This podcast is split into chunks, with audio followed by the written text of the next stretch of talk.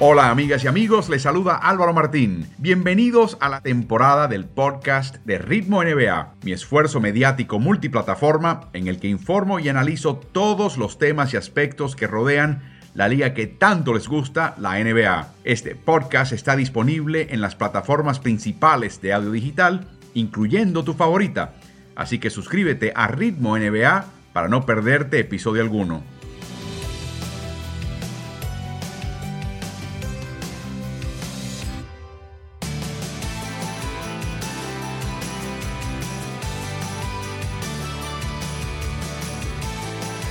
Muy buenas amigas y amigos de la NBA, bienvenidos a este streaming Ritmo NBA. Me acompaña como siempre el coach Carlos Morales, Álvaro Martín con ustedes. Carlos, ya tuvimos la primera conferencia de prensa de ambos protagonistas del gran traspaso, de esta fecha límite de traspasos. Estuvo Ben Simmons en Brooklyn ya hablando, estuvo James Harden haciendo lo propio en Filadelfia, un par de revelaciones.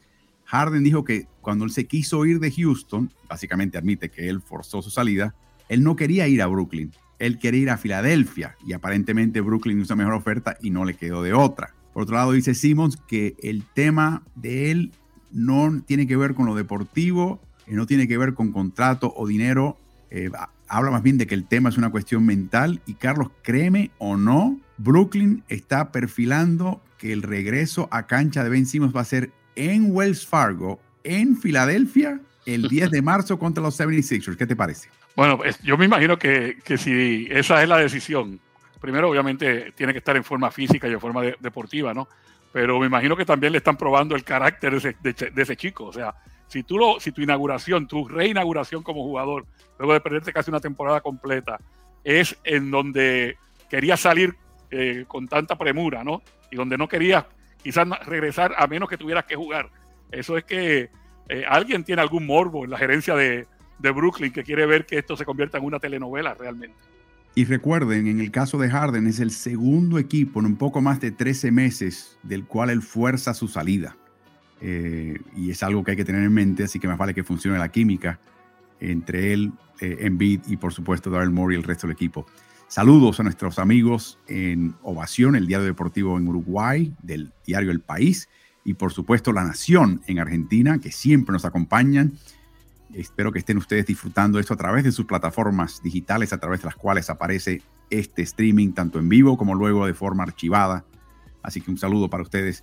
Vamos a repasar la tabla de partidos de esta semana. Sin embargo, una semana muy interesante, Carlos. Chicago no tiene a tres titulares y está en absoluto ascenso. Boston ha ganado nueve de los últimos diez.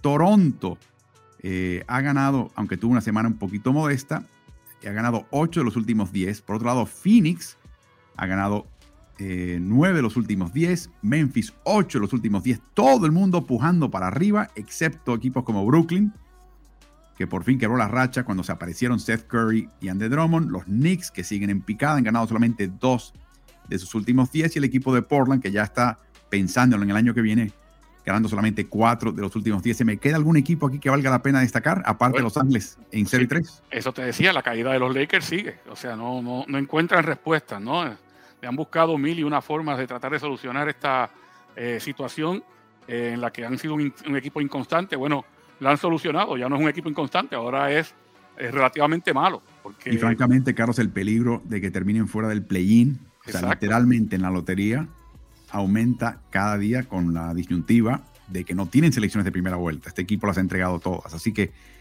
la situación va de mal en peor y de ellos hablaremos un poquito más adelante en este programa. También aprovechamos para ver la tabla global, Carlos. Y esto está muy interesante. Me señalabas la semana pasada que el este estaba complicado, ¿no? Porque habían cinco equipos que estaban en franca cercanía, dos juegos y medio uno del otro. Bueno, ¿qué tal si te digo que ahora Boston le está pisando el talón a los campeones Milwaukee Bucks. Y ahora hay que hablar de seis equipos en el este que están todos aglomerados. Sí, esos seis equipos no incluye obviamente a Brooklyn porque con esa racha de derrotas salieron de, la primera posición, cayeron hasta la, hasta la octava posición. Pero recuerda, Brooklyn cuando esté completo va definitivamente a ascender en esta tabla. Así que eh, estamos hablando posiblemente, ahí está colado Toronto entre medio de, de los seis que mencionas y Brooklyn, Toronto va a jugar bien, suficiente quizás como para mantener esa posición, pero Brooklyn va también a escalar posiciones, así que va a estar bien interesante ese final de campaña. Y el otro equipo que quiero que enfoquen en el este, Carlos, es Atlanta, que en este momento está empatado con Washington. Vamos a ver qué tipo de Washington juega de ahora en adelante. Los Knicks están a una pequeña racha de poder también pasarle por encima a Atlanta, el equipo que los eliminó el año pasado en la primera vuelta. Así que Atlanta en este momento también en peligro mortal. Cuando vamos al oeste, Carlos, ¿qué te parece Nueva Orleans? Al paso que va, le va a quitar el décimo puesto a Portland para el play-in. Bueno, se lo quitó por un momento esta semana pasada. Recuerda que Portland llegó a caer eh, una posición más. Eh, sin embargo, en, esto, en este caso, estamos hablando de un New Orleans, eh, Pelicans que están no jugando para, para simplemente competir o para jugar para abajo. Están tratando de subir escaños, así lo han demostrado en las últimas semanas y vamos a ver si de verdad pueden hacerse justicia de una vez, porque ya llevamos dos temporadas previas a esta esperando que Portland fuera un equipo, eh, perdón, que New Orleans fuera un equipo que figurara y no lo había podido hacer. Minnesota dos juegos y medio de quitarle el último puesto del playoff, o sea, el sexto, los primeros seis en el oeste al equipo de Denver, Carlos. Y por último, Memphis, recuerden lo que digo, Memphis podría terminar la temporada por encima de Golden State Warriors. O sea, están apuntando a ese desenlace. Yo creo que alcanzar a Phoenix va a, ser, va a, ser, muy difícil de la manera que está jugando Phoenix, pero si Golden State Warriors con una ausencia extendida de Raymond Green podríamos llegar a ese punto y eso va a ser bien interesante. Les recordamos, como lo ha hecho Carlos en sus cuentas y redes sociales, eh, que tenemos un concurso. Para aquellos que no pueden escuchar a Carlos en NBA League Pass, le estamos entregando dos suscripciones gratis. Todo lo que tienen que hacer es pasar por la cuenta de Twitter de Ritmo NBA y el tweet que está fijo arriba de esa cuenta es el que tiene esta placa. Denle retweet y una vez le den retweet y a la misma vez sigan la cuenta de Ritmo NBA, están automáticamente inscritos para este concurso. Termina el 28 de febrero, que es un lunes. Entregaremos dos suscripciones a lo que resta de temporada, no importa dónde vivan. Pueden estar viviendo en América Latina, en Estados Unidos, en cualquier parte del mundo por el resto de esta temporada. Así que espero que hagan lo propio y aprovechen esta oportunidad.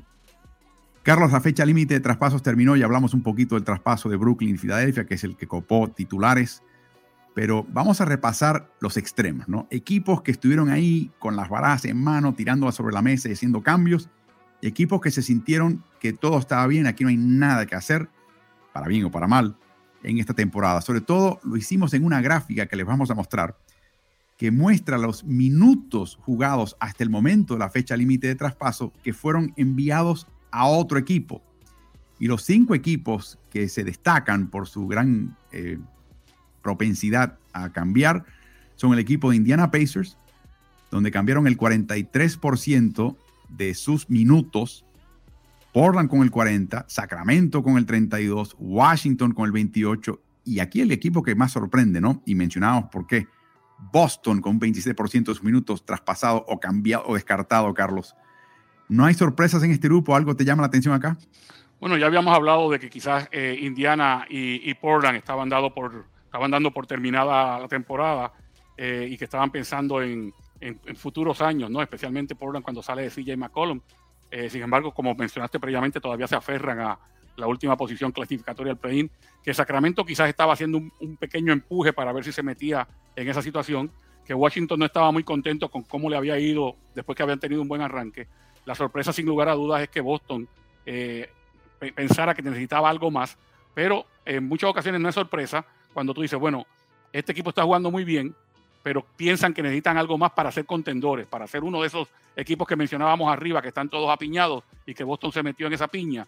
Bueno, es posible que a eso obedeciera eh, los cambios que hizo, que hizo la franquicia Celtic.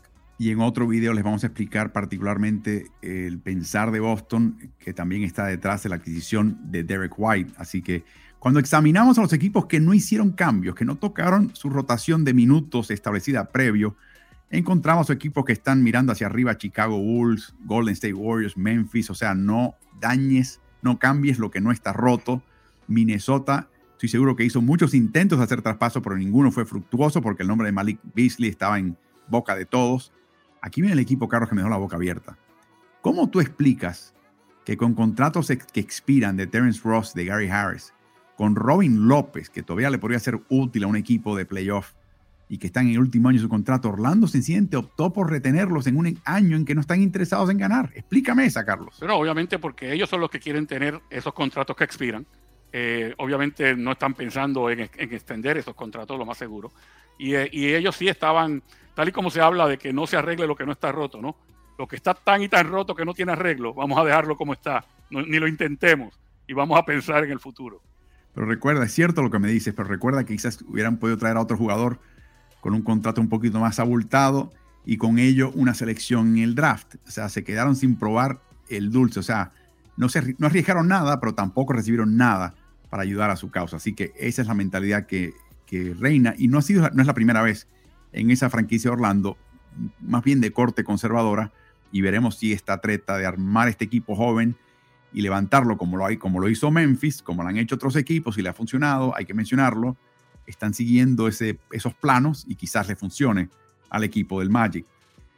Hablábamos de la administración de nómina. ¿Por qué los equipos hacen cambios? Bueno, Portland y Boston, que, despachó el 27% de sus minutos a otros equipos por fuera de la liga, redujeron su nómina con todo propósito para no pagar impuesto de lujo. Cualquier gasto de nómina por encima de los 136.6 millones de dólares te implica un impuesto de lujo. Por cada dólar pagas una cantidad eh, y esa cantidad va escalando mientras más te pases. Mientras más años estés consecutivos pasándote del impuesto de lujo, te empiezan a limitar la cantidad de transacciones que puedes hacer y agentes libres que puedes contratar. O sea que es un freno oneroso que mientras más te pasas peor. Bueno, ¿qué hizo Boston y Portland? descargaron a, CJ McCollum, Boston hizo una limpia y poco a poco fueron cayendo. Siete equipos restan que pagan un total entre los siete de 480 millones en impuestos de lujo. Esa cantidad va a la liga. La mitad de esa cantidad, la liga se la devuelve a los 23 equipos de los 30 que no pagan impuestos de lujo y este año se incluye a Portland y a Boston. Y cuando hacemos la matemática, cada uno de estos 23 equipos que no pagaron impuesto de lujo en esta fecha límite de traspaso reciben un pago de casi 10 millones y medio de dólares de los siete equipos que sí se exceden. Así que ahí están Golden State, ahí está Brooklyn, ahora debe estar Filadelfia. Esos grupos que se pasan del tope salarial, bueno, está, eh, Los Ángeles están pagando esos 480 millones que se reparten de esa manera.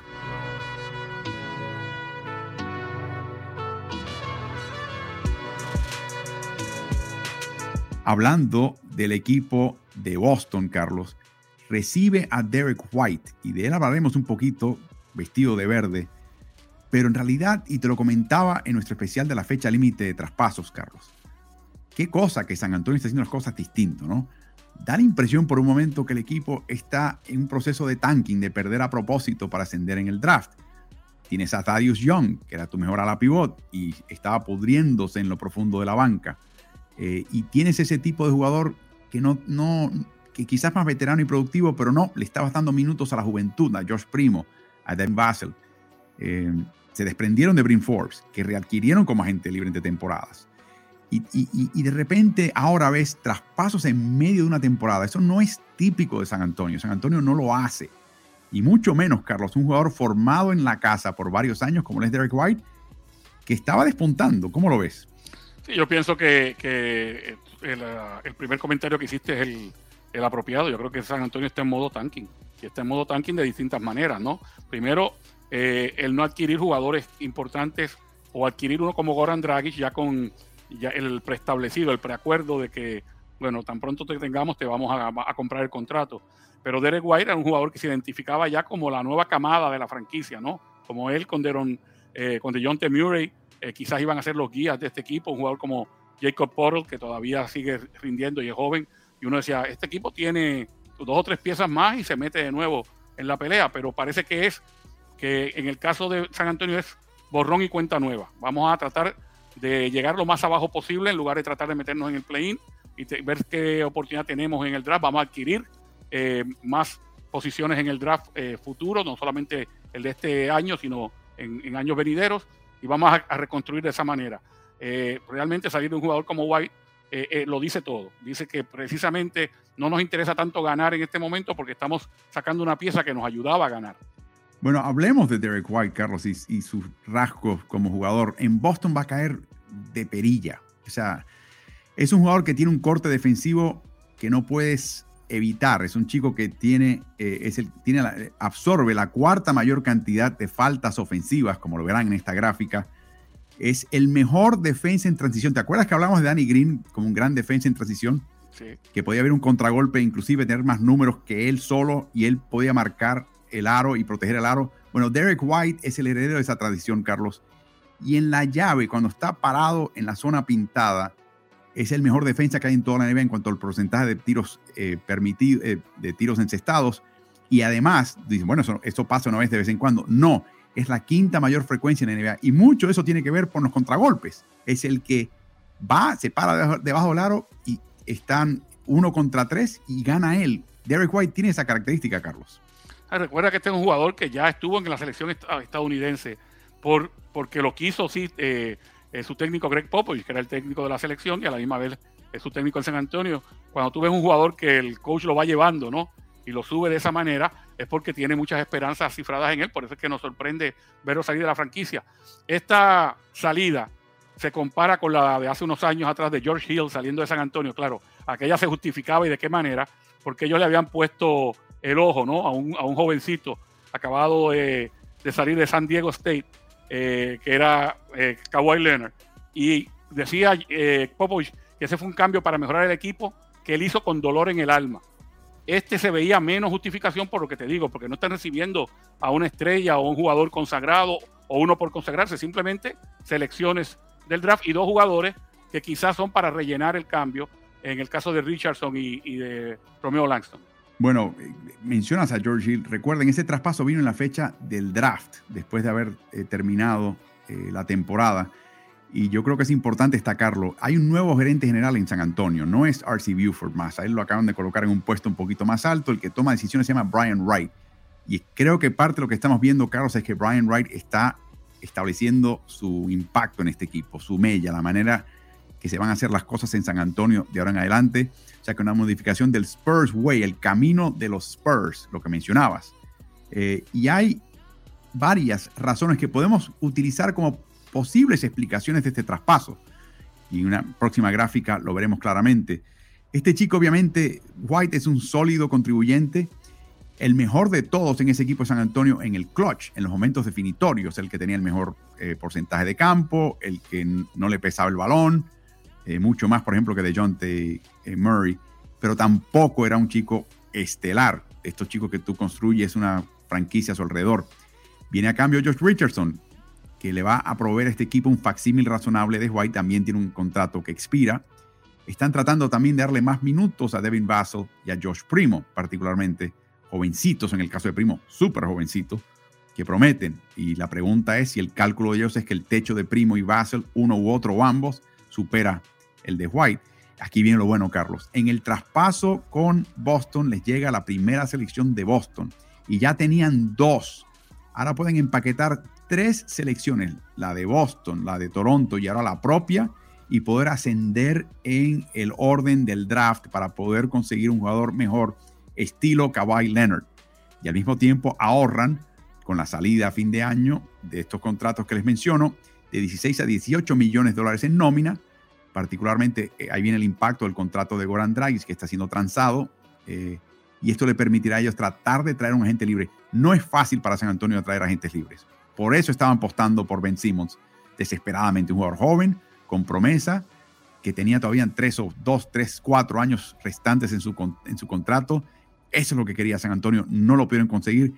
La pregunta es, ¿quién es el Kawhi Leonard de este año, del draft? Quién es el jugador que San Antonio obviamente ha identificado y responde este traspaso a la búsqueda de ese jugador. No sabemos quién es, pero es obvio que San Antonio tiene a alguien en mente ya y que todos estos movimientos de Brian Wright son preparando al equipo para esa eventualidad y la posibilidad de fichar a ese jugador ascendiendo en el draft. Sí, esa, es una gran posibilidad. Ahora, la pregunta que yo me hago eh, es cuánta injerencia tiene ahora mismo en las decisiones administrativas y de, y de personal, el señor que ha sido el dueño de esta franquicia, el señor Popovich. O sea, recuerda que Popovich puso a, a Buford como gerente general, eh, básicamente. O sea, él, él, eh, eh, es, es una situación bastante interesante porque usualmente el gerente general es el jefe del coach. Ese es el orden de, Eh, así es como se, se, se, pone la, la, línea gerencial, ¿no?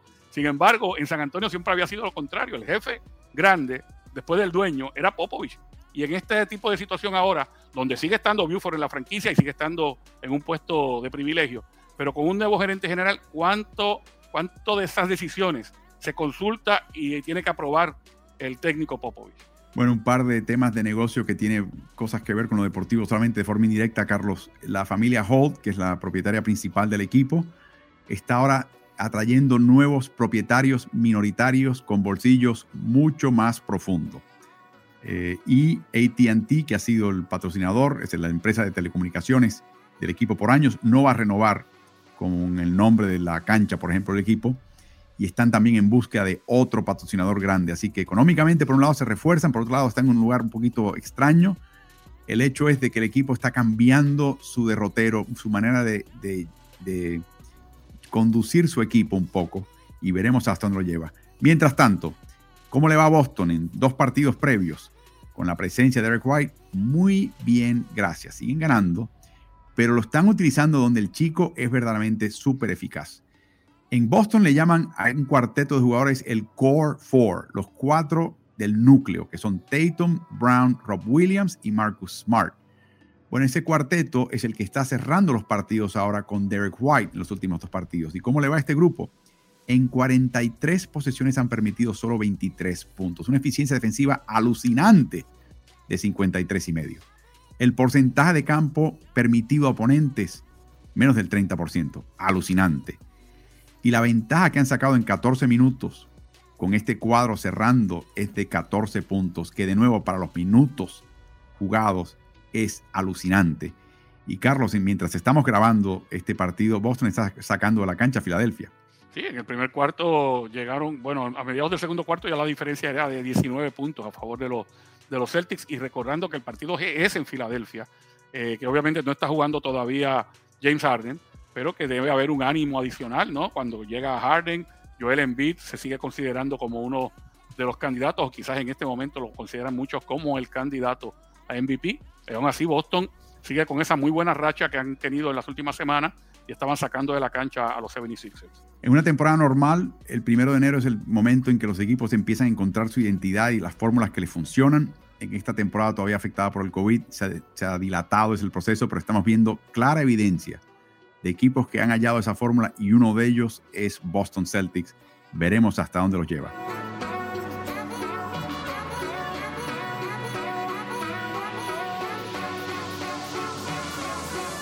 Tenemos, Carlos, en Atlanta un cambio. Eh, no era el cambio especialmente dramático que buscaba el técnico Nate McMillan, pero un cambio, sin embargo, y es a partir del 17 de enero, o sea, más o menos un mes que este equipo ha cambiado donde el equipo ha mejorado claramente el costado defensivo. Atlanta, su ofensiva sigue siendo de gran octanaje. De hecho, previo al 17 de enero, la segunda mejor de la liga, ha caído a séptima mejor desde entonces. La defensiva ha mejorado. En un momento llegaron a tener siete victorias consecutivas. Pasaron de ser la cuarta peor. Y el trecho en el último mes es la séptima liga. En un momento llegó a estar entre las primeras 10, Carlos. Eh, y en el clutch, o sea, en los momentos definitorios, últimos cinco minutos con diferencia de cinco puntos o menos, este equipo era de los peores que había en la liga y ahora da la casualidad que está en territorio positivo, es decimotercero en, esa, en, esa, en ese rubro. ¿Cómo explicas, Carlos, eh, los vaivenes de este equipo? ¿Cómo explicas que esta defensiva no sea mejor este año bajo un técnico tan orientado a la defensiva como Nick McMillan? Bueno, yo pienso que tiene que ver también con los jugadores que, que está utilizando McMillan que quizás son más de corte ofensivo que de corte defensivo, los cambios que ha hecho eh, el equipo también antes de la fecha límite, donde se han desprendido también de jugadores que, eran más de corte defensivo que de, de ofensiva. Pero fíjate que esa mejoría defensiva, a pesar de que saltan muchos peldaños en la tabla, es de apenas eh, un punto menos por, por cada 100 posesiones que están permitiendo. O sea, realmente lo que ocurrió en este caso es que otros muchos equipos no mejoraron ni siquiera un punto por cada 100 posesiones y de estar cuarto peor bajaron a, estar en el medio de la tabla prácticamente, pero con una mejoría defensiva ínfima.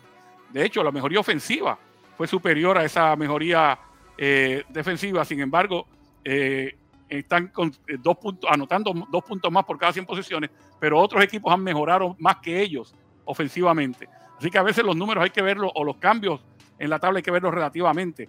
Y esto, estos eh, marcadores que están tan cerca, la eficiencia ofensiva la eficiencia defensiva, a veces ganas por 9 o 10 puntos un partido y después pierdes 3 por 3 por 3 puntos. Y tú dices, oh, estamos bien en eficiencia, pero estás perdiendo 3 y estás ganando 1. Y eso le está pasando ahora mismo a Atlanta. Si lo ves en la tabla, esto que te estoy mencionando está reflejado. Sus números parecen muy bonitos, pero no acaban de, dar el salto a esos primeros 5 o 6 equipos de la tabla. Y esta semana pasada, Carlos, eh, las últimas dos semanas fueron a un partido de hora a tope contra Phoenix y les ganaron. Impresionante victoria. Y luego enfrentan a un equipo Orlando y pierden contra Orlando. O sea, unos vaivenes que no se explican por ausencias o lesiones, sino más bien una falta de madurez y concentración. Eh, es un equipo que obviamente disfruta el costado ofensivo mucho más que el defensivo, se ha olvidado un poquito la defensiva, piensan que pueden ganarle al contrario anotándole por lo menos un punto más. Y eso fue exactamente lo que dijo Clint Capella esta semana a The Athletic, donde tuvo una cita muy interesante que le incluimos ahora en una gráfica. Le preguntaron por qué era tan inconstante el equipo de Atlanta y su respuesta fue muy sencilla. Dice, nuestra filosofía esta temporada es que ya pensamos que iríamos a los playoffs. Dice, nuestro enfoque no estaba en el próximo partido, sino, nada, ganamos esto, ganamos aquello el año pasado. Ese es el problema con equipos que no están acostumbrados a esto, le hace a ser contendientes. Dice, no me sorprende, dice Capela, que es uno de los veteranos del equipo. Y luego añadió un comentario bien interesante. Dice, este equipo el año pasado tenía jugadores que justificaban sus minutos en cancha por su faena defensiva. Solomon Hill, Tony Snell, Brandon Goodwin, el mismo eh, Cam Reddish cuando jugó con este equipo. Y todos se han ido. O sea que los que los que le recordaban al resto del equipo que había que marcar, los que disfrutaban marcar, los que apretaban las tuercas en ese costado, naturalmente, y le daban más solidez a este equipo y más dureza a este equipo, se fueron. Y los que los reemplazan están más preocupados por eh, si me estoy teniendo mis tiros, si estoy en buena posición para poder anotar, todo en el costado ofensivo, Carlos. Sí, sobre todo también a veces la inmadurez de un equipo que le llegó quizás el éxito antes de estar preparados para lidiar con él. Eh, el año pasado nadie daba nada por, por Atlanta y empezaron a sorprender equipo tras equipo hasta llegar a una final eh, de conferencia. De hecho, sorprendieron a los Philadelphia 76ers, que eran amplios favoritos. De aquí es que viene toda la novela que se desarrolló después con Ben. Entonces llegas a una final de conferencia, le juegas relativamente bien también, al que eventualmente fue el campeón de la liga. Y, yo, pienso que esa mentalidad llegó, esa que, que Capela está mencionando en la que uno dice, bueno, ya estamos aquí, ya simplemente es presentarnos para la temporada para la temporada regular y vamos a, llegar quizás cuarto, quinto y después de eso vamos a seguir eh, escalando posiciones en los playoffs. No es así, la temporada regular hay que jugarla y sobre todo este año en una eh, conferencia del este que está tan y tan luchada. Así que eh, quizás estos muchachos jóvenes no pudieron lidiar con el éxito y están pagando el precio. Y recuerden, como les mencionamos al principio de este programa, de este streaming Ritmo NBA, Carlos, están a una buena racha de los Knicks de quedarse fuera del play-in, fuera del play-in en un décimo lugar o peor y estar en la lotería. Es algo impensable.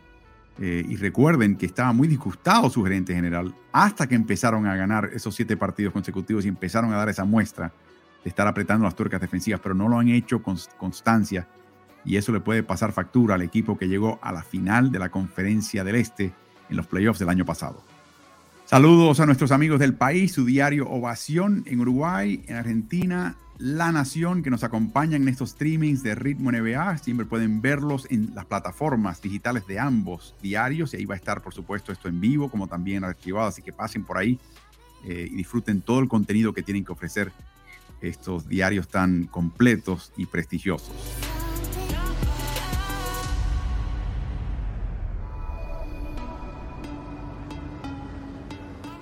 Carlos, eh, de, la nada, sin anunciar, sin haberlo, haber prevenido a nadie, la NBA se unió a la Asociación de Entrenadores, Directores Técnicos de la NBA. Y la semana pasada, más o menos para coincidir con este tema de los 75 aniversarios de la NBA y de todo el partido Estrellas, sacó una lista de los 15 mejores directores técnicos en la historia de la NBA. 43 personas votaron, los 30 técnicos actuales y 13 ilustres. La clave era que ninguno de esos 43 podía votar por sí mismo, en caso de haber sido o ser un coach, así que nadie de los que ven en pantalla, incluyendo los activos, como lo son Steve Kerr, Greg Popovich, Doc Rivers y Eric Spoelstra, pudieron votar por sí mismos. Pero esta es la lista de 15, Carlos. Obviamente unos nombres tremendos en esta lista, ¿no? Sí, definitivamente yo creo que todos y cada uno de estos señores que están en esa lista merecían estar en ella. Eh, como te había mencionado previamente, lo que pensé fue que quedó corta la lista. O sea, no, no sé por qué, que, quién fue el que dijo, tienen que ser 15 y puntos, porque haciendo ¿verdad? una pequeña, un pequeño estudio de, toda la historia de la liga, pueden llegar quizás a 30. Yo llegué a 10 más, que hubiese sido a 25, y tengo entendido que tú también tienes un par de nombres adicionales. Sí, Carlos, pero yo quiero, yo quiero retar a uno de los nombres que está en esta lista, y sabes cuál es, porque hemos tenido esta discusión antes. Eh, el último en esta lista, y está en orden alfabético, es Lenny Wilkins. Wilkins, por supuesto, como jugador, merecía estar en el Salón de la Fama. Eh, como técnico, tiene palmarés. Estuvo en un total, dirigiendo en un total de 32 temporadas, y eso le permitió acumular una foja, una colección de victorias que hace que la gente por longevo lo coloque en esta lista. Y es verdad que muchas veces le dieron equipos que no eran los equipos armados, eso es cierto. Pero en un tercio de sus temporadas tuvo marca perdedora, 11 de 32. Eh, tuvo un campeonato, sin lugar a dudas, eh, se lo ganó de forma interesante, pero si hay alguien que a mí me preguntas que quizás podría haber un argumento en su contra, y sobre todo teniendo en cuenta el contexto de su temporada, yo te diría que si hay un eslabón débil en este grupo, para mí es, Wilkins. Es interesante lo que mencionas, porque recuerdo que al momento de retirarse, en un momento dado, era el entrenador con más victorias en toda la NBA y el entrenador con más derrotas en toda la NBA. Pues claro, diriges tanto que vas a acumular una gran cantidad de victorias, pero también eh, si no te va bien, del todo bien, vas a, acumular una gran cantidad de derrotas. Bueno, Carlos, te voy a leer los nombres que me has pasado y los, los coloqué en orden alfabético para que me des una pincelada, una sensación de por qué este individuo merece estar mínimo considerado para estar en esta lista, si no estar en esta lista. Vamos a empezar por Rick Adelman. Adelman estuvo 23 temporadas, estuvo en dos finales de liga, tuvo grandes equipos en Portland y Sacramento, recordando que Sacramento tuvo mala suerte cuando se en un par de ocasiones chocó en semifinales de conferencia contra los Ángeles Lakers, que estaban muy bien armados, y en una de ellas mucha gente piensa que debieron haber ganado con un, eh, si, los oficiales hubiesen sido quizás un poquito más justos y más parejos, y ganó el 58% de sus partidos, así que yo creo que tiene los méritos para estar en ese listado.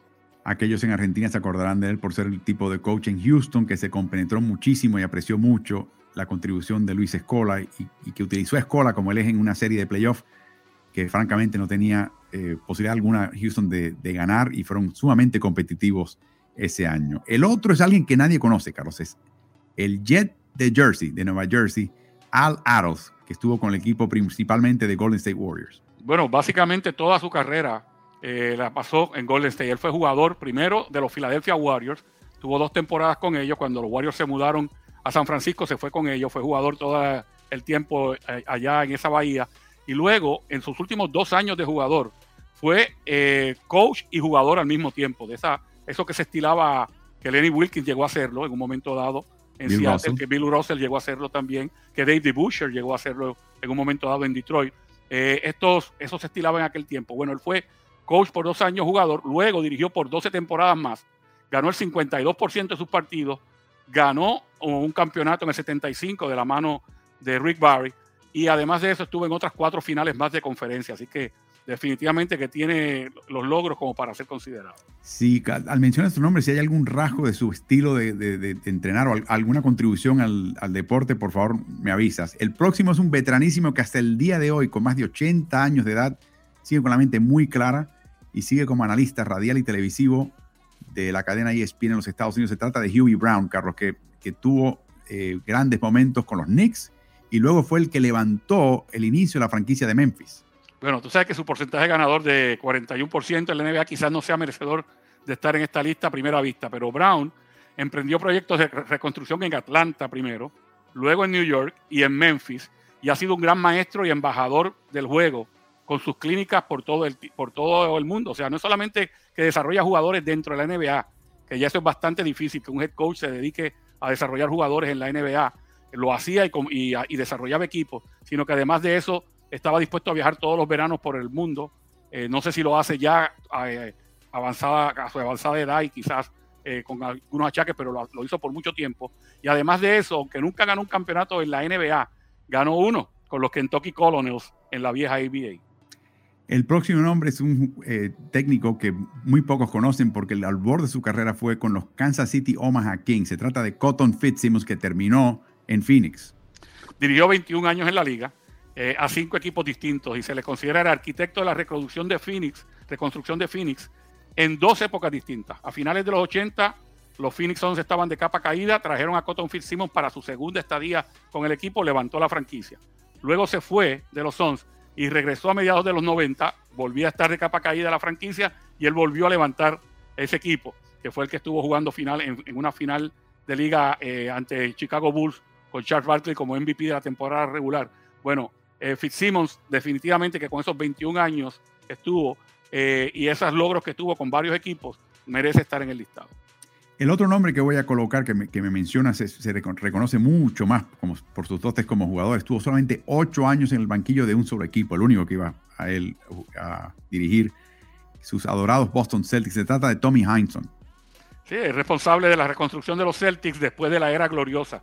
Tú sabes que se retira eh, Bill Russell como jugador y, y técnico del equipo ganan su último campeonato ganándole en siete partidos a los Lakers y después venía un, dos, años de vaca flaca que le tocaron a Tom Hazen, pero después de eso levantó de la mano de Dave Cohen, de, Don Nelson y de John Havlicek. Y lo que queda de John Havlicek. Exactamente, y ganó, eh, participó en cinco finales de conferencia, ganó dos campeonatos y en ese tiempo que estuvo dirigiendo a los Celtics tuvo porcentaje ganador del 62%. El otro fue longevo eh, y de hecho dirigió hasta en España, Carlos. Eh, y creo que eh, hay muchas personas que le tienen mucho, mucho aprecio y es George Carl, que llevó al equipo de Seattle a las finales en el 96, donde cayeron en seis partidos ante los Chicago Bulls de Michael Jordan. Sí, el equipo de Sean Kemp y de Gary Payton. Carl dirigió 27 temporadas en la liga y estuvo a cargo de seis equipos. Registro ganador en cada lugar que dirigió, exceptuando su primer trabajo en Cleveland, donde en dos temporadas tuvo registro perdedor, y su último trabajo en Sacramento, donde también tuvo dos, temporadas perdedoras, pero terminó con un 59%. Sus equipos siempre eran equipos muy duros en los dos costados de la cancha y, es un técnico muy respetado también en la liga. Y tenía una cualidad, y es que le decía las cosas a las estrellas, les gustaran o no les gustaran. De hecho, tuvo algunos roces con, en Denver con Carmelo Anthony cuando era una estrella rutilante de la liga. Bueno, él tiene una cicatriz sobre su labio, en su boca, que adquirió como jugador con los San Antonio Spurs en la vieja ABA antes de que se fusionase con la NBA. Carlos, si se les critica a George Carlos que tuvo varios equipos en, en, altos escalafones que fracasaron en playoffs temprano. O sea, que se hablaba mucho de él, que era un gran técnico día a día en temporada regular y en playoffs no tenía esa gran flexibilidad o gran capacidad de ganar. No sé cómo lo verás. Bueno, eso, eso es lo que, lo que ves, o sea, no, ¿cómo te digo? Eso ocurrió así. Cuando llegaba, llegaba por ejemplo, el primer equipo sorprendido, siendo número uno en, la tabla del oeste en aquel caso, que eran los Seattle Supersonics, jugando contra el octavo, que eran los Denver Nuggets. El primero que fue sorprendido fue un equipo de George Carl. Eso ocurrió en varias ocasiones. Pero eso no necesariamente tiene que ser eh, que el técnico sea malo en playoff. O sea, tienen que haber tantos factores para que eso ocurra que quitarle méritos porque le haya ocurrido eso en playoff quizás no sería lo, más justo. El próximo nombre, de nuevo, relativamente desconocido, Carlos, es Doug Moe, que estuvo en Denver y su presencia en Denver en cualquier equipo en la NBA eh, era prácticamente garantía de que el equipo podía llegar a playoffs. Sí, 15 temporadas eh, en la liga y prácticamente solamente en dos ocasiones no estuvo en playoffs. Básicamente la razón principal porque, por la que está en este listado que yo hice, aparte de que ganó el 54% de sus partidos, es que ha habido épocas en el baloncesto donde ha habido alguna revolución, donde alguien con un esquema distinto ha revolucionado el juego. Él trajo el run and gun, que era simplemente agarrar el balón y correr y tratar de tirar lo más rápido posible. Y si llegabas a la media cancha y no podías anotar inmediatamente, no, no llamaban jugadas. En una época, en los 80, en la que todo el mundo llamaba jugadas de media cancha, ellos entraban directamente a lo que se llamaba el passing game, el juego de pases. O sea, que desarrolló una ofensiva donde no había nada esquematizado, donde se llegaba en la transición y luego si no había nada en los primeros 4 o 5 segundos, se movía el balón, se pasaba y se cortaba.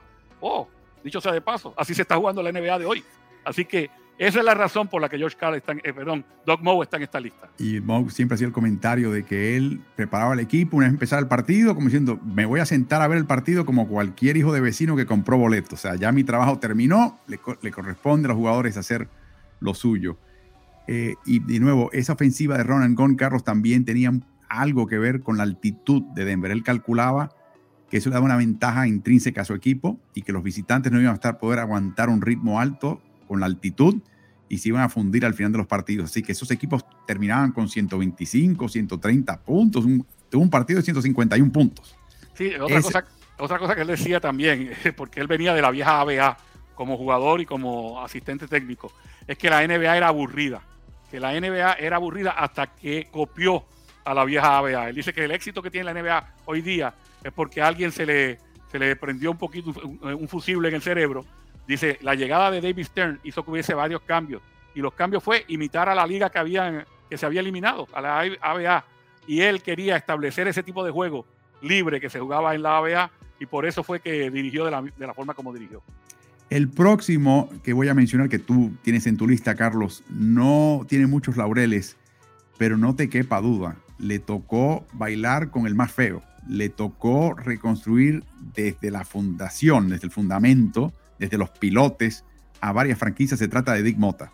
Sí, de hecho, cuando lo ves, es otro coach que tiene registro perdedor, apenas ganó el 42% de sus partidos, pero es que tenía eh, básicamente como una moda o un modo de vida el entrar a equipos que había que, construir. Los Chicago Bulls, que llegaron a ser muy buenos a finales de, a mediados de los 70, él los agarró desde el principio. Ese equipo de, eh, Jerry Sloan, que en paz descanse, de, Bob Love, de Chet Walker, ese equipo no ganaba y él fue y lo convirtió en ganador. Así que tuvo varios años en lo que lo construyó. El equipo de Dallas Mavericks, cuando entró la franquicia a la NBA, a él le tocó ese, ese proceso también de agarrar un equipo de expansión y convertirlo en ganador.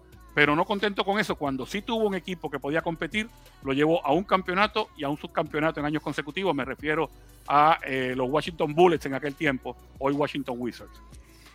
También vamos a mencionar a un ex Celtic que tuvo la curiosidad, no, creo que, no, esto no pasó a ningún otro técnico, Carlos. Él ganó un campeonato en la ABA y al año siguiente ganó un campeonato en la NBA. Se trata de Bill Sharman.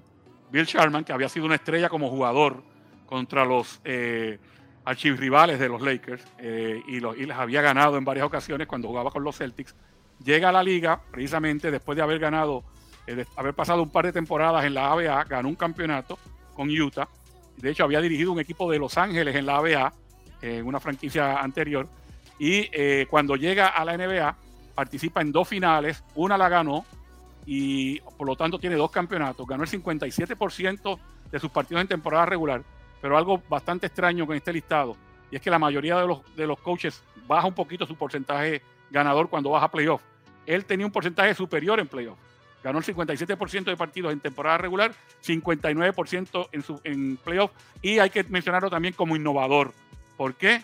Fue el que ideó, el que se inventó las prácticas de tiro en la mañana de los partidos, los llamados shoot arounds, que tanto despreciaba el señor Chamberlain, pero que ese año que él instituyó eso ganaron el campeonato, 1972. ¿Qué pasó? Al otro año, todos los equipos de la liga, porque se acostumbra imitar al que ganó, todos institucionalizaron los shootarounds. Les recomiendo que pasen por otro video en el canal de Ritmo NBA-NFL en el cual entrevistamos a la leyenda Laker Gail Goodrich, que nos habla de ese primer año de Sharman, donde consiguieron 33 triunfos de forma consecutiva, la racha más larga, esa es la marca para un equipo de NBA en temporada regular. Fue Sharman en su primer año, hablamos mucho de él ahí, así que si quieren conocerlo más a fondo, pasen por allá. Y si están en ese canal de una vez, suscríbanse al canal, activen notificaciones que les van a decir cuando vienen más videos nuestros y si les gusta algún video siempre le pueden dar like. El último en turista, Carlos, es el que siempre decía que nunca se debe subestimar el corazón y la garra de un campeón, Rudy Tomjanovich. Sí, señor, y Rudy Tomjanovich aprovechó, mucha gente dice que aprovechó la ausencia de Michael Jordan, que por un par de temporadas se fue a jugar béisbol, pero lo que quedaba eran los eh, grandes equipos y el mismo equipo de Chicago era un gran equipo. Sin embargo, Rudy Tomjanovich pudo ganar dos campeonatos. Estuvo 13 temporadas en la NBA y quizás eh, los últimos años de él en Houston y el año que pasó con los Lakers le bajaron un poquito a ese legado que había creado en sus primeras temporadas como coach. aún así ganó el 56% de sus partidos en temporada regular y fue otro que tuvo un porcentaje superior en playoffs, tuvo, ganó el 57% de sus partidos.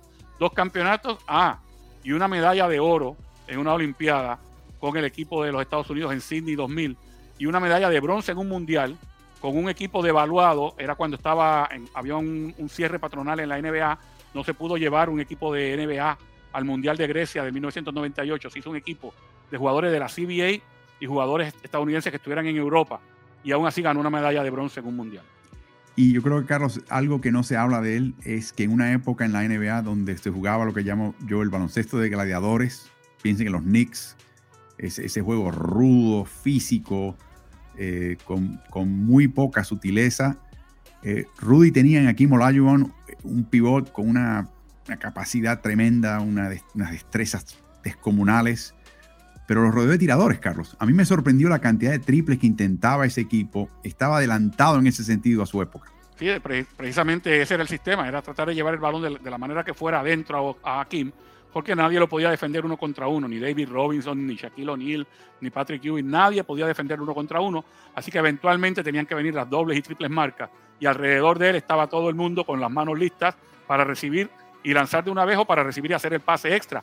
Fue un innovador en ese sentido, porque más adelante, en el 2009, los, el Orlando Magic llega a una final de liga de la mano de Stan Van Gundy haciendo exactamente lo mismo, usando como eje a Dwight Howard y cuatro tiradores rodeándolo.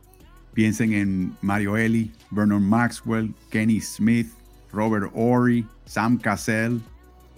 La bola venía adentro y venía el triple y, sin problema. Y Rudy no se preocupaba. Y esto es en la época previo al estudio de métricas, Carlos. Esto era más bien por su instinto, por su apreciación de cómo se debía jugar el básquet. Así que creo que está ahí. Voy a añadir un par de nombres, Carlos. No sé si estás de acuerdo o no. El primero es un veterano que de hecho cuando la liga cotejó su primera lista de los mejores técnicos, eran los 10 mejores, hace ya unos cuantos años, él estaba en esta lista, pero su nombre al pasar el tiempo se perdió.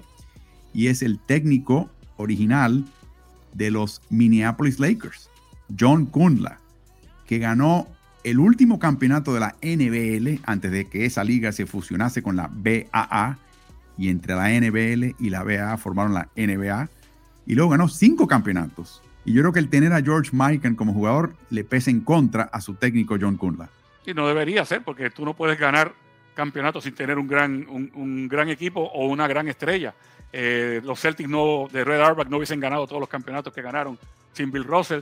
Mencionamos cómo Tom Janovich gana dos campeonatos gracias a, tener a, a Hakim Olajuwon.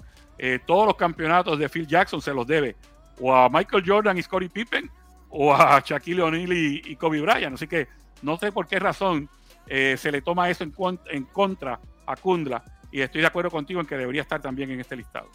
Y el último que voy a mencionar es posiblemente el más controvertido de todos, porque no ha ganado campeonato, ha llegado creo que a tres finales de conferencia, dos con Phoenix, una con el equipo de Houston, pero para mí como innovador, solamente como innovador debe estar en esta lista y es Mike D'Antoni. Sí, yo creo que es un, como lo han reconocido varios de sus jugadores y sus rivales, es un genio ofensivo. No le dedica mucho tiempo al otro costado de la cancha. De hecho, yo creo que hasta se, aburre cuando tiene que trabajar con ese costado y por eso le han puesto en muchas ocasiones en distintos equipos, le han puesto un especialista para que se encargue de eso.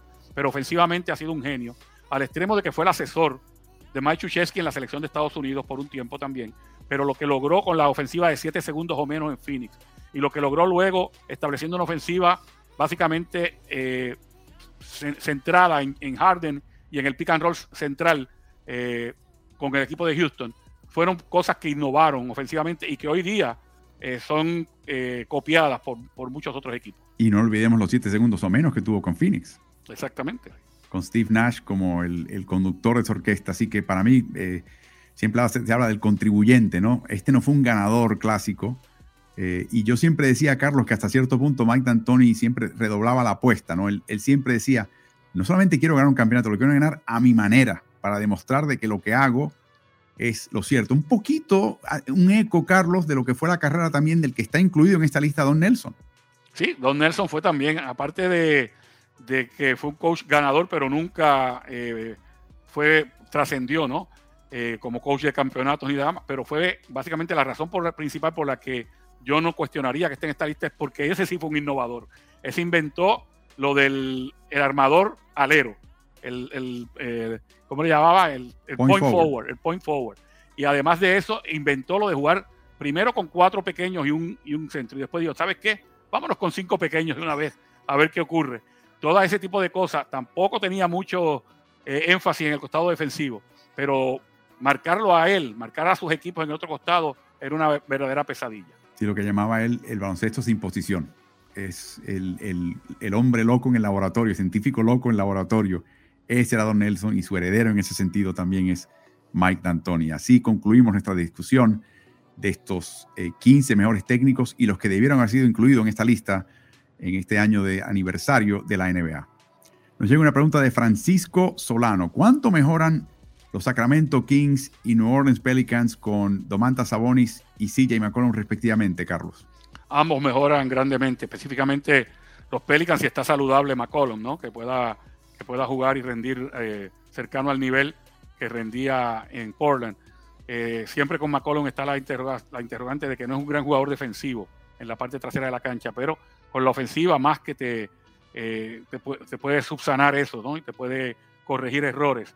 Y en el otro lado, o sea, Saboni yo lo considero uno de los mejores jugadores internos de toda la liga y Sacramento se hizo de su servicio.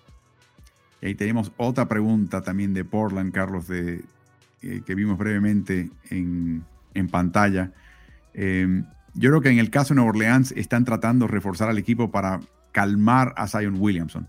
Y francamente, un equipo que tenga a Brandon Ingram, que tenga a CJ McCollum y que también tenga a Jonas Valanciunas eh, adentro, es un equipo atractivo. A mí no me interesa si tú eres estrella o no, ese es un buen equipo. Eh, así que vamos a ver si este equipo logra eh, alcanzar ese nivel. Y ahí viene la pregunta de Marco Forlenza. No entiendo lo de Portland, nos regaló a muchos de sus mejores jugadores. Voy a tomar iniciativa aquí, Carlos. Sí, ya hablamos en este, en este streaming por qué, ¿no? Están tratando de caer por debajo del nivel de impuesto de lujo. Es una admisión, Carlos, de que el ciclo de este, esta pareja de casi una década de Lillard y McCollum llegó a su fin. La única pregunta es, ¿cómo encaja Lillard en los planes futuros de Joe Cronin eh, y de Jody Allen, que es la propietaria de este equipo, en Portland? Yo no veo cómo este equipo, que no, al igual que a San Antonio, le cuesta trabajo traer agentes libres de calidad, van a armarle un equipo a Lillard que él diga, oh, ok, este equipo está al nivel que yo tenía con McCollum o mejor. No lo veo, Carlos. Bueno, la pregunta es si en algún momento dado McCollum, eh, perdón, Lillard, eh, va a pedir la salida del equipo, especialmente cuando él se ha reiterado, lo dijo en una ocasión, pero luego lo, lo recalcó, de que a él no le interesa para nada jugar con ningún otro equipo, que él quiere ganar un campeonato, sí, pero lo quiere ganar en Portland. Bueno, la pregunta es si está más cerca de ese campeonato o no. Y yo creo que esa es la pregunta. Y quizás hasta cierto punto, Joe Cronin Carlos aprovechó la baja de Lillard. No iba a estar jugando de todas maneras. Vamos a hacer los cambios ahora. Se hizo su operación abdominal. No sabemos si va a estar de vuelta esta temporada. Ojalá que sea el caso. Pero la gran pregunta es qué va a pasar quizás a fines de temporada. ¿Qué va, qué va a pasar en el draft? ¿Cambiará de opinión Lillard? ¿Lo traspasarán? ¿Será un completo borrón y cuenta nueva en Portland? Preguntas que no, cuyas respuestas desconocemos, pero creo que nos van... vamos a empezar a ver la respuesta en el draft a ver qué hace Portland y qué dirección futura tiene este equipo de Portland.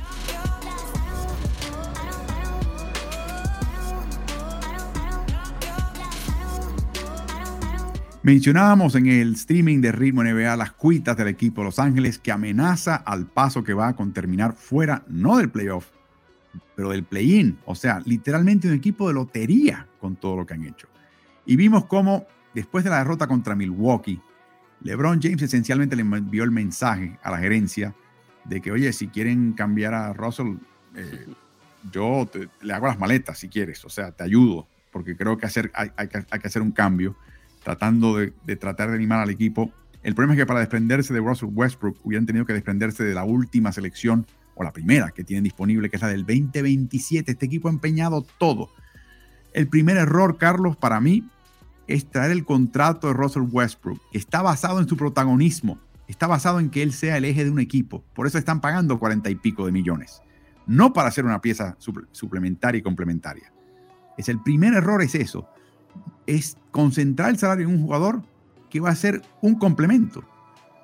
Eh, lo puede hacer con dos jugadores, pero con tres no, no funciona. Yo creo que esa es la gran lección de estos últimos años en la NBA y en el caso particular de Westbrook, eh, mal encaje. Claro, es enormemente irónico que LeBron James sea el que en esa conferencia de prensa haya tratado de persuadir al, a Rob Pelinka de hacer cambios cuando fue él y Davis los que trajeron a Westbrook y los que cabildearon y básicamente insistieron en que trajeran un jugador de su categoría, habiendo otras opciones disponibles que de hecho Pelinka, el gerente general, quería explorar.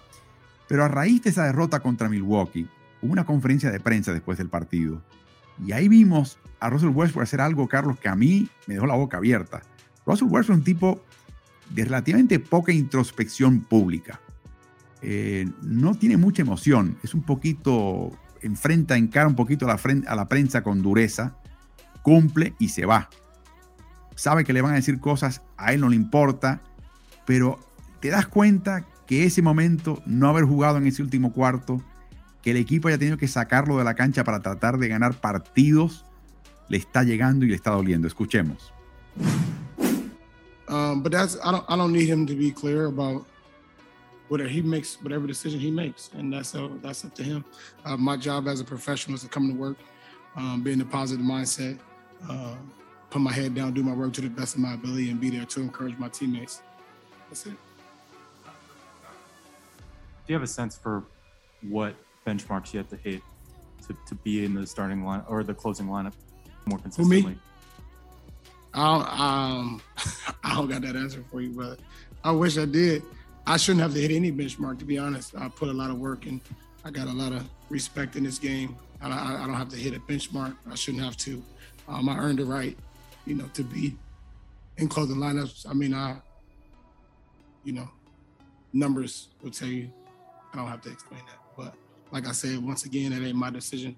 That's his decision that he um, and the staff think is best for the game. And unfortunately, um, you know, just kind of just gotta go with it and figure it out the best way I can and be there for my teammates as much as I can and make sure I come into work and do my job as a freshman.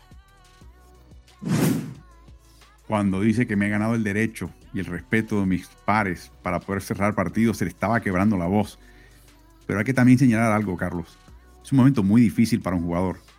Y la actitud general que presenta Westbrook es loable. Yo pienso que esta es una de las de estas interacciones con la prensa que, que uno no debería. Me voy a poner en la posición de coach en este momento, ¿no? Eh, el coach tiene que tomar decisiones para ganar partidos.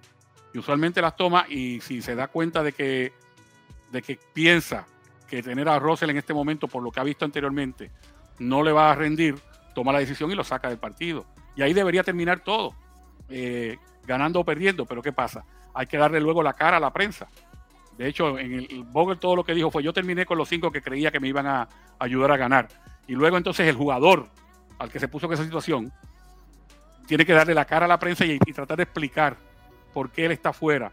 Eh, y obviamente a él no le, no le compete, como muy bien dijo Russell Westbrook, tomar esa decisión. Eh, él tratará de hacer lo mejor posible.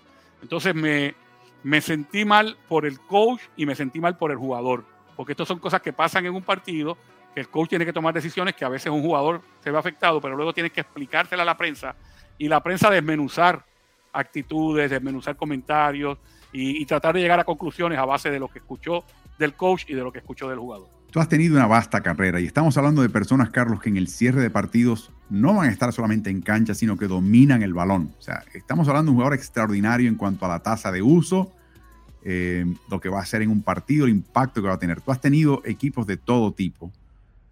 Has tenido equipos donde si tú quizás sacabas ese jugador, aun, si tenía un día malo, quizás perdías ese jugador por el resto de la temporada. Mentalmente le tomaba mucho tiempo recuperarse. Tenías otros que no. Y de hecho tu actitud era, voy con los cinco que pienso que me van a hacer ganar este partido y las consecuencias las tendré que resolver después. ¿Te ha tocado ambas situaciones? ¿Cómo has lidiado con eso como coach? Pues, eh, como te digo, eh, la decisión hay que tomarla en el momento y en muchas ocasiones puede ser por la estadística como puede ser por la observación, que un coach dice, con estos cinco es que me voy porque son los que creo que me van a ayudar a ganar. Y en ocasiones te sale y en otras ocasiones no te sale. Y de nuevo, vuelve la prensa y te va a preguntar eh, como dicen, hay una frase que dice con el diario del lunes, ¿no? O sea, ves el partido, ves el resultado y dices, ah, pero sacaste a Pedrito, ¿por qué sacaste a Pedrito? Bueno, saqué a Pedrito porque pensaba que con Juanito iba a ganar y por eso me quedé de esa manera. Pero luego entonces tengo que entrar en esa dinámica quizás con este otro jugador que es estelar, que Pedrito es un estelar y tengo que tenerlo, eh, hablar, hablar con él previo a la próxima práctica o lo que sea, para tratar de explicarle un poquito, ¿no? Cuál fue mi punto de vista y por qué lo, y por qué lo hice. No sé si ese tipo de conversación la haya habido entre Bogle y, Westbrook eh, posterior a esta conferencia de prensa. Eh, lo cierto es que, que, esa dinámica hay que tratar de crearla lo más pronto posible para, para que no se cree precisamente una riña, una, una raya divisoria entre el cuerpo técnico y el jugador. Bueno, empezamos a revisar aquellos jugadores que dominan los cierres de partidos, sobre todo en el clutch, los dividimos en dos equipos, ¿no? Los Simoncianos, que son los jugadores, Carlos, como sabemos que Ben Simmons ni en cesta triples ni en cesta tiros libres y tienen un pobre desempeño en los cierres. Russell Westbrook con sus 136 minutos encabeza la NBA en minutos jugados en situaciones de clutch, o sea, de diferencia de 5 minutos en los últimos 5 minutos de un partido. Ni, ni debería mirar los triples. Y por supuesto sabemos que están fallando este año también en los tiros libres y su tasa de pérdidas, o sea, 13% de las jugadas donde él toca el balón termina como una pérdida suya, que es el doble de la tasa usual que hay en la NBA. Otros jugadores que pecan en esta situación, que se arrugan, que se disminuyen, que sorprendentemente hacen menos de lo esperado, son Julius Randle de los Knicks, Nikola Vucevic de Chicago, Pascal Siakam de Toronto y el que más me sorprendió de todos, claro, fue Seth Curry, antes de Filadelfia, hoy de, de Brooklyn. Entonces, lo más que me sorprende a mí que en una, en una cantidad de 104 minutos, eh, Kerry solamente intente 8 triples. Exacto. O sea, sería como para intentar el doble de eso y quizás para que ese porcentaje subiera por encima del, del 40%.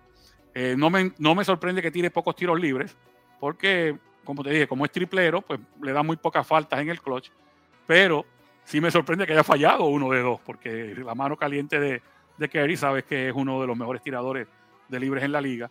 Y la tasa de, pérdidas de balón también para un jugador que no maneja tanto el balón me parece alta. ¿Qué tal Vucevic, Carlos? Yo sé que en Chicago tiene una, una cantidad enorme de opciones para liquidar partidos. Lavin, de Rosen, el mismo Caruso si hace falta, Ball. O sea, no faltan opciones, pero me pareció que su producción y su, cantidad de intentos, tanto de triples como de libres, un poquito baja para los 81, 81 minutos jugados. Sí, en los triples, por ejemplo, ese, quizás está tomando una atribución con un, tiro que él no, no es que no lo domine, porque él mete el triple de frente al aro, pero en el clutch en muchas ocasiones tú tienes que ir con la mejor opción y que haya eh, fallado 11 de 14 triples te, llama la atención. Y me llama la atención también la tasa de pérdidas, 11 pérdidas de 11% en, en, la tasa de pérdidas, que vaya poco a la línea de tiro libre, puede ser función de que se esté pasando mucho tiempo en el perímetro, en lugar de que en el clutch se meta en la pintura para que le den el balón y que el rival tenga que, que cometerle falta para, para, evitar la canasta. Claro, él se convierte en una tercera opción bastante lejana cuando tú tienes además de Rosen y a Zach Lavin. Usualmente ellos son los que toman el protagonismo en el clutch. ¿Y qué tal la semanita que ha tenido, las dos semanas que ha tenido últimamente de Mar de Rosen, igualando marcas que solamente se habían establecido en la franquicia por un tal Michael Jordan? Cuando te empiezan a comparar a Michael Jordan en Chicago, uy, estás haciendo algo muy, muy extraordinario. Así que decimos mirar la tortilla. ¿Qué tal los jugadores que en el clutch, esta temporada hay que mencionar, es la otra cosa que, la otra salvedad importante, con un mínimo de 25 partidos jugados en el clutch y dos y medio eh, minutos jugados por partido como promedio en esas situaciones. ¿Qué tal los antisimos, los chicos que se crecen en el clutch? Y mira quién está al tope de la lista, Carlos. De Mar Rosen, con todo lo que toca el balón, un minúsculo porcentaje de pérdidas del 2%. Interesante, ¿no? Que, y, sabe cuándo no tomar los triples, Carlos. Correcto, eso te iba a decir.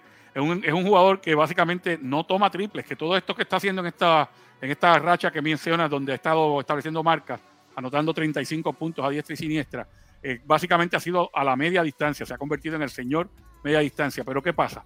Que si tiene que tomar el triple en el clutch, ha tomado tres y él se ha estado dos de ellos. O sea que aun cuando intenta poco, lo encesta.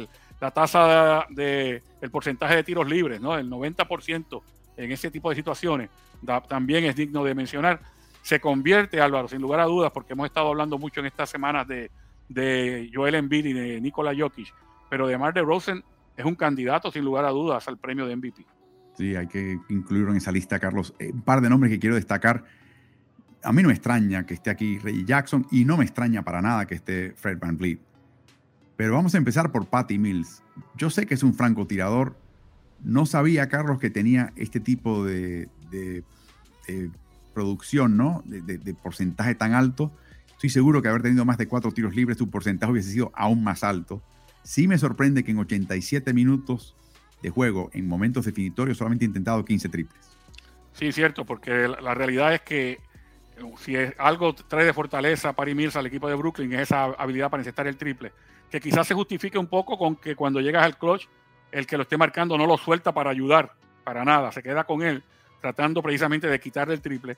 Aún así tiene un alto porcentaje en los triples que intenta eh, y sobre todo el hecho de que el, eh, las veces que va a la línea de tiro libre también va a tener una eficacia alta. Ahora, a mí no me sorprende en términos de verlo aquí, precisamente porque aun cuando a veces no jugaba mucho en el clutch en San Antonio, tiene la experiencia de haber jugado en una franquicia ganadora y sobre todo lo que él ha hecho con la selección australiana, donde él es el de Mar de Rosen de la selección australiana, ¿no? Y tiene que pasar por esos minutos clave y como le va a él, le va a esa selección. Y el que tiene el balón en la mano típicamente para cerrar una posesión y, y si meter una canasta, sobre todo de triple, va a manos de Patty Mills. El otro nombre que está en esa lista, que está al fondo, es el que creo que más sorprende y es el de Kyle Kuzma.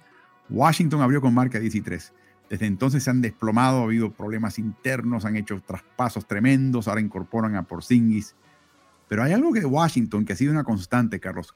Cuando llegan a situaciones de clutch, que no se da todos los días, es uno de los mejores equipos que hay en toda la NBA. Y lo encabeza el que está al fondo de esa, tabla, que es Kyle Kuzma. lo que hace el tener un poco más de protagonismo, ¿no? O sea, cuando tú, en un momento dado, antes de que llegara LeBron James a la franquicia de los Lakers, se hablaba de que Kyle Kuzma posiblemente era el futuro de la franquicia.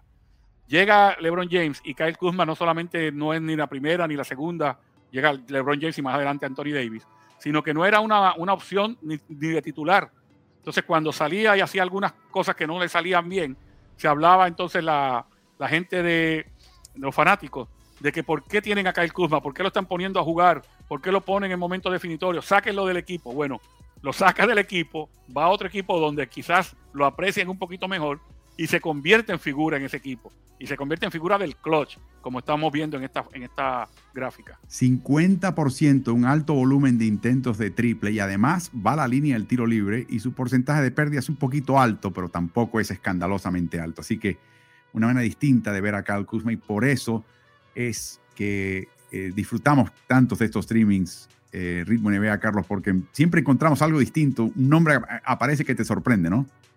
Sin duda, específicamente porque a veces uno no está siguiendo de, cerca a, ese equipo o no está siguiendo de cerca el renglón eh, que queremos magnificar en algún momento dado y aparecen nombres que tú dices, ¿y este de dónde salió?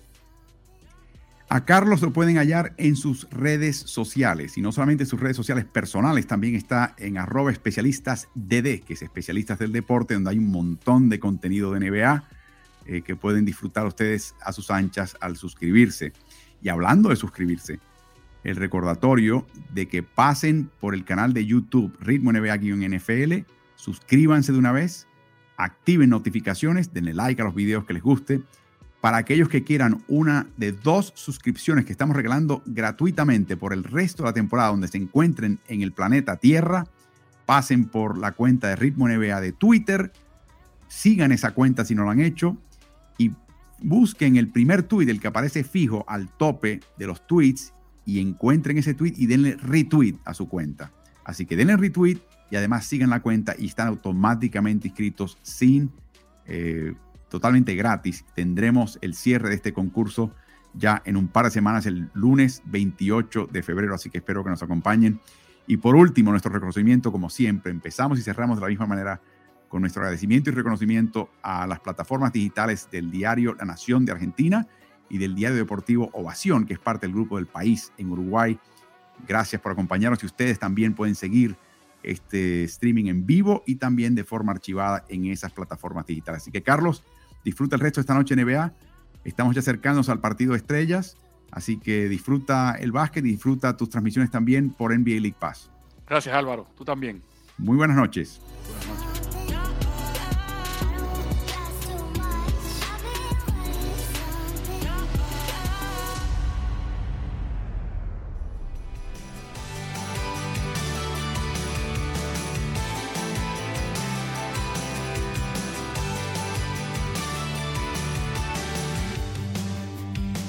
Si te gusta el contenido de nuestro podcast, te pido que te suscribas y nos des buenas calificaciones.